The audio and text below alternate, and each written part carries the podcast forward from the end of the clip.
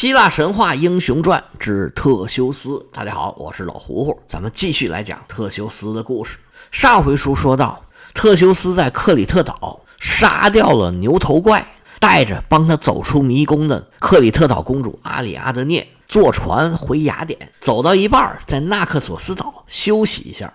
这一休息可麻烦了，特修斯梦见了酒神狄俄尼索斯。酒神说：“这阿里阿德涅早已经许配给我了。”你现在把我媳妇儿给拐走了，这合适吗？跟你说，你赶紧走，你把阿里阿德涅留在这儿，否则呀，我对你不客气。你要知道我是什么人，得罪了我，你会有什么下场？特修斯一介凡人，他当然不敢跟神对抗，于是就背信弃义，偷偷溜走，把阿里阿德涅一个人留在了纳克索斯岛上。特修斯这么干。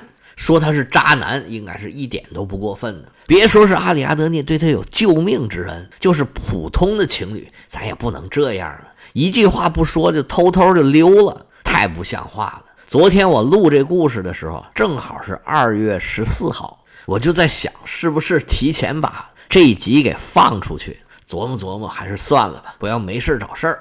特修斯这边跑了，克里特岛那边啊，米诺斯就拿。修建迷宫的这个建筑师戴达罗斯撒气，把他给关起来了。后面呢，就又有戴达罗斯做了翅膀逃了出去。然后他儿子呢，因为飞得离太阳太近了，翅膀被烤化了，然后他掉下来摔死了。以及戴达罗斯到了西西里岛，米诺斯呢去讨伐，还有线穿过海螺，以及把米诺斯给煮死的这个故事。这些故事交代完，阿里阿德涅和米诺斯的故事就结束了。我们再来讲特修斯。特修斯离开了纳克索斯岛。咱们昨天讲啊，他忘了一件很重要的事儿。什么事儿呢？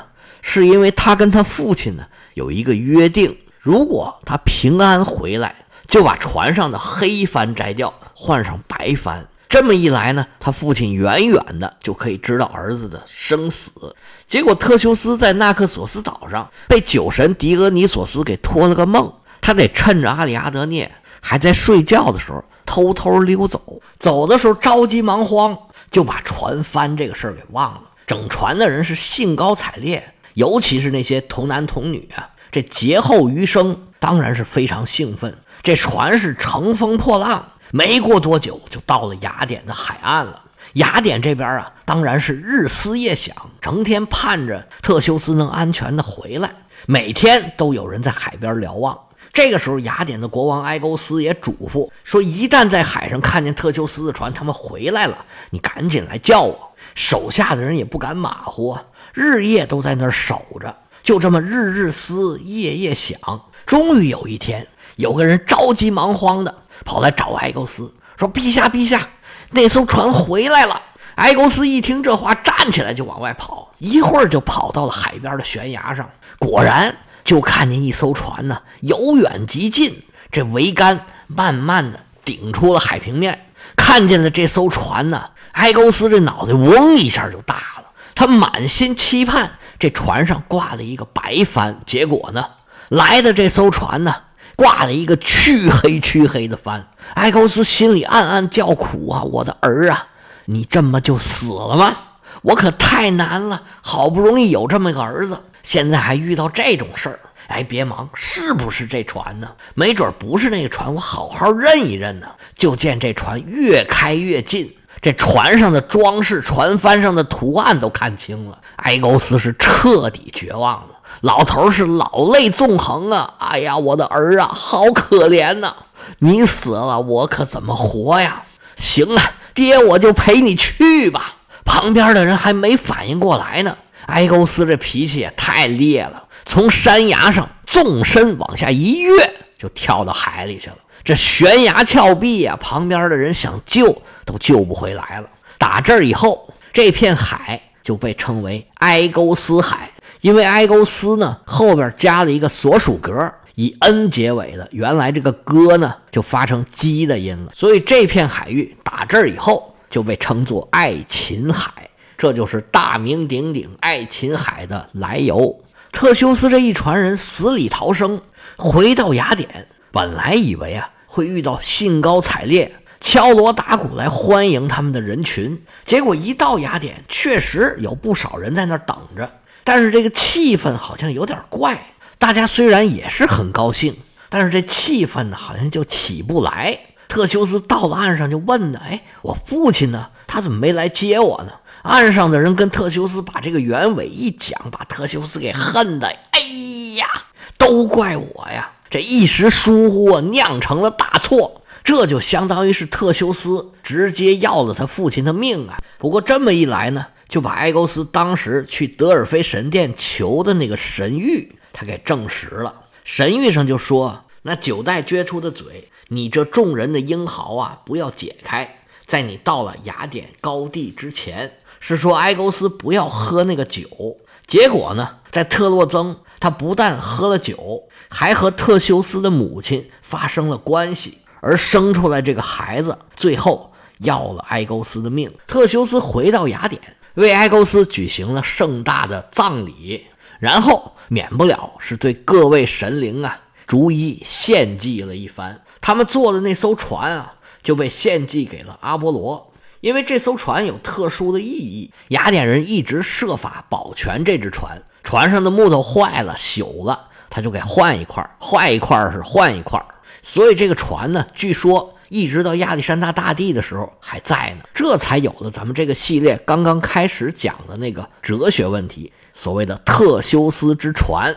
这典故呢是打这儿来的。特修斯带着这些童男童女平安回到了雅典，可以说是为雅典立下了一个大功。而他父亲又识相的去世了，特修斯就顺理成章的成了雅典的新国王。有的传说里边就讲啊，说特修斯是一个政治天才，整合了雅典的各种各样的资源，把各个零星的村庄啊、部落呀。给统一起来了，雅典就逐渐成了一个大城市。他还把所有的雅典居民分成贵族、农民和手工业者三大阶级，而且规定了这些阶级的权利和义务，还建立了议会。还说雅典的那个泛雅典娜节就是他创造的。这些说法呢都不见得靠谱。不过作为神话呢，咱们就姑妄听之吧。总之，特修斯的人设呢是一个明君。雅典在他的治理下呀，是井井有条、蒸蒸日上。但是他在管理雅典的同时，也不消停。他经常离开雅典，去参加一些希腊当时的英雄啊各种建功立业的重大活动。比如说，咱们曾经以前讲过的这个卡吕冬狩猎，还有将要讲的二哥英雄寻觅金羊毛的远征，这呢他都有参与。不过在上面几个故事里，他的存在感都不是很强。他收获最大的一次活动是参与了赫拉克勒斯征讨亚马宗人的战争，这是赫拉克勒斯十二大功里面的一个。赫拉克勒斯要夺取希波吕特的腰带，这希波吕特呀是亚马宗人的女王，她当然是女王了，因为亚马宗人全都是女的。她怎么得到这个腰带，咱们就不讲了。到时候讲赫拉克勒斯的时候，咱们详细的说。单说特修斯，特修斯一看见这女王。渣男这 DNA 呀，就又动了。希波吕特不怒自威、居高临下的这个女王范儿啊，一下就打动了特修斯。特修斯心里面这个痒痒啊，说我要能得到这个希波吕特，哎呀，那该有多好啊！结果正好有个机会，跟女王说说你上我们那船上看一看吧。没想到很容易，这女王啊就中计了。她跟着特修斯就上了贼船了，这真是贼船。特修斯一看女王上来了，立马解缆收锚，跟希波里特说：“走，咱们回家去。”女王希波里特对特修斯本来就多少啊有点好感，毕竟这特修斯长得太好看了，还有能耐，还是国王，而且在希波里特面前呢是甜言蜜语，最后终于消除了希波里特的疑虑，跟特修斯回到了雅典，跟特修斯结婚了。而且呢，没有多久，生下了一个儿子。这个儿子跟了希波吕特的名字，叫做希波里托斯。记住这个名字，以后还有他的书。特修斯和希波吕特郎情妾意，俩人在雅典过得挺好。但是忽然有一天，雅典城外啊，呼呼啦啦开进来一大票的战船。战船登陆，从船上跳下来成百上千的女战士，原来是希波吕特的老乡。亚马宗的女战士是前来寻仇，特修斯把人家女王给拐走了。亚马宗人当然不能善罢甘休，这些女战士英勇善战，登陆以后啊，就在雅典的战神山上扎营，围困雅典城。雅典市民吓得是纷纷躲避。特修斯一下子被打了一个措手不及，赶紧带着人躲进了雅典卫城。双方就这么对峙，都不敢贸然出击。特修斯知道自己不占着理，他得到希波吕特呀，靠的就是连哄带骗。这回人家前来寻仇啊，特修斯当然心虚。他为了给自己壮胆儿啊，就去给复仇女神献祭。从复仇女神那儿得到支持自己的神谕之后，特修斯这心才放下一点开始组织军队抵抗亚马宗人。雅典的战士一出战呢，特修斯就感觉到够呛。双方这么一冲锋，雅典的这些男战士被亚马宗女战士冲的是七零八落。节节败退，一直退到了复仇女神的神庙。就在这个时候希波吕特来到了阵前，雅典人是士气大振。特修斯重整队伍，组织反击，战况逐渐激烈起来。结果希波吕特是刚刚来到战场，一个疏忽，被飞来的标枪给击中了。好可怜这个亚马宗的女王。就这么惨死在跟自己同胞的战斗之中。希波吕特这么一死，双方打仗的原因就消失了。那再打就没意思了。双方就选择了谈判，最后签订了合约，停战了。雅典人还为希波吕特建立了一个大柱子。这件事儿就这么过去了。特修斯算是又过了一关。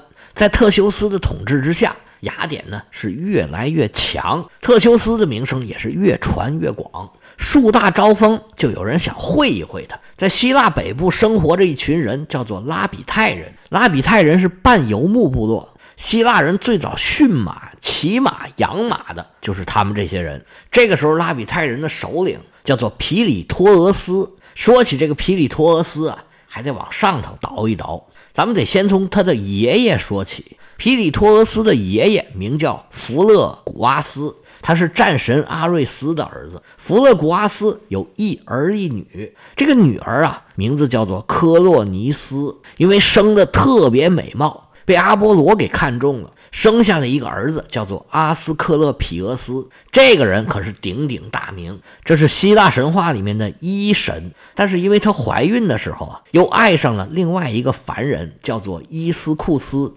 结果阿波罗就生气了，说：“你这哪成啊？怀着我的孩子，你跟别人那受不了。”于是阿波罗就求他的姐姐狩猎女神阿尔特弥斯，把科洛尼斯给射死了。在火化之前，从科洛尼斯的身体里边。取出了这个孩子，起名就叫阿斯克勒皮俄斯。这阿斯克勒皮俄斯在希腊语里边的意思呢，是切破的意思，就是把身体给切破，把孩子给取出来。作为克洛尼斯的父亲，弗勒古阿斯当然是气得不打一处来呀！你让我女儿怀孕，我就够生气的了，你还要杀了她，我跟你没完！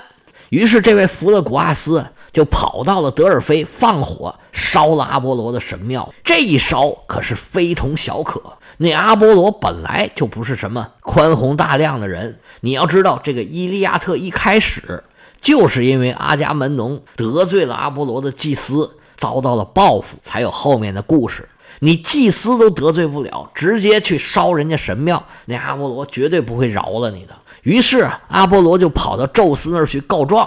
说父王，你看有一个凡人，他竟然欺负到我的头上来了，你怎么收拾他呀？宙斯说：“那好办呢，我先拿雷把他给打死，然后把他送到地狱去。”结果宙斯咵啦一个雷，就把这个佛勒古阿斯直接给打死，连火化都不用了，都成渣了。他的灵魂被打到了地狱里头，让他坐在一块摇摇欲坠的巨石下边，他头上的巨石啊，随时都可以掉下来把他给砸死。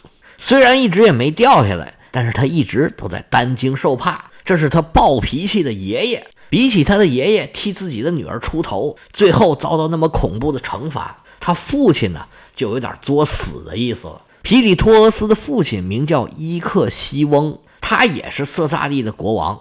他邻国的国王伊俄纽斯有一个公主，名字叫做迪亚。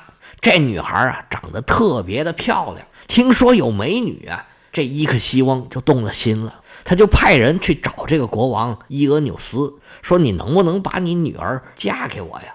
伊俄纽斯呢，他就没看上这伊克西翁，但是因为伊克西翁呢，他很强大，伊俄纽斯又很怕他，又不敢不答应，那怎么办呢？他就跟伊克西翁开了一个天价的彩礼，说了一个谁都给不起的数，就琢磨把这人打发了就完了。没想到啊，这伊克西翁答应了，说没问题，你把女儿给领过来吧，我这儿啊要多少钱有多少钱。说你带着女儿过来，咱们举行婚礼，顺便你把钱拿走。这老头也没办法呀，只好带着女儿来到了伊克西翁这里。这伊克西翁一看美女到手了，行了，这老丈人呢就可以不要了。于是就跟老丈人说：“来来来，岳父大人，我带你去看一看我给你准备的彩礼。”他把岳父带到一个地方。拉开一扇地窖的门，伸手一指，说：“岳父大人，你看看这彩礼可怎么样？”老头一看，这哪是彩礼呀？这简直是地狱啊！地窖里燃烧着熊熊烈火。伊克西翁一脚踹老头肚子上，说：“你给我下去吧！”好可怜这伊俄纽斯啊！不但女儿被人给骗来了，自己还搭上了一条性命。伊克西翁这行为简直是大逆不道啊！在古希腊呀，这种事儿啊还是有人管的。谁呀？复仇女神呢？结果复仇女神呢就追着这个伊克西翁啊，是到处乱跑。最后他跑到了奥林匹斯山上，找到宙斯，想让宙斯为自己做主，饶恕他犯的错误。等他到了奥林匹斯山呢，众神一个个对他是横眉冷对，只有宙斯对他还是和颜悦色。伊克西翁是花言巧语啊。解释自己为什么要做这种大逆不道的事儿，结果没想到宙斯啊就原谅他了。想想其实也有道理，为了得到自己喜欢的女人，不择手段，公然违反公序良俗。宙斯自己不也这样吗？宙斯不但没怎么惩罚他，反而啊好吃好喝的招待起来了。伊克西翁一看这情形啊，就有点得意忘形了，跟宙斯啊吃着饭，喝着酒，聊着天儿。一眼看见宙斯旁边坐的天后赫拉，那赫拉是什么人？端庄典雅，仪态万方。心里琢磨：嗯，我要是能把赫拉弄到手，我这辈子可没白活呀。他心里就开始盘算：我怎么做才能得到赫拉呢？他心里打这小算盘啊，被宙斯看的是一清二楚。说你小子有点过分了吧？你这叫恩将仇报啊！而且赫拉怎么可能看得上你呀？你癞蛤蟆还想吃天鹅肉啊？但是宙斯啊，毕竟是宙斯，他这么一琢磨，你既然有这个想法啊，来来来，我就看看你到底想怎么表演。于是呢，宙斯就施展法术，给他来了个裸眼 3D，用云彩虚拟了一个赫拉的影像。伊克西翁是不知有诈呀。满心欢喜的跟这个贾赫拉眉来眼去，是勾勾搭搭。宙斯看在眼里啊，也不说话，反而让这个贾赫拉呀是半推半就，他答应了伊克西翁。这伊克西翁一看，哎呀，还有这好事啊，就拉着赫拉呀跟他一起私奔。他以为到了没人的地方，就跟这贾赫拉呀是越来越亲热，逐渐的俩人就融为一体，云雨了一番。结果你别说，这力气啊还没白费。这朵云彩啊，生下了很多半人马。伊克西翁就是希腊神话里面这些半人马的祖先。伊克西翁刚完事儿，还在这倒气儿呢，眼前突然出现了宙斯的一张大脸，说：“小子，你爽不爽啊？”把伊克西翁吓得是亡魂皆冒啊！宙斯一伸手，咔啦一个闪，伊克西翁直接就被打到地狱里头去了。要想知道伊克西翁受到怎么样的惩罚，咱们下回接着说。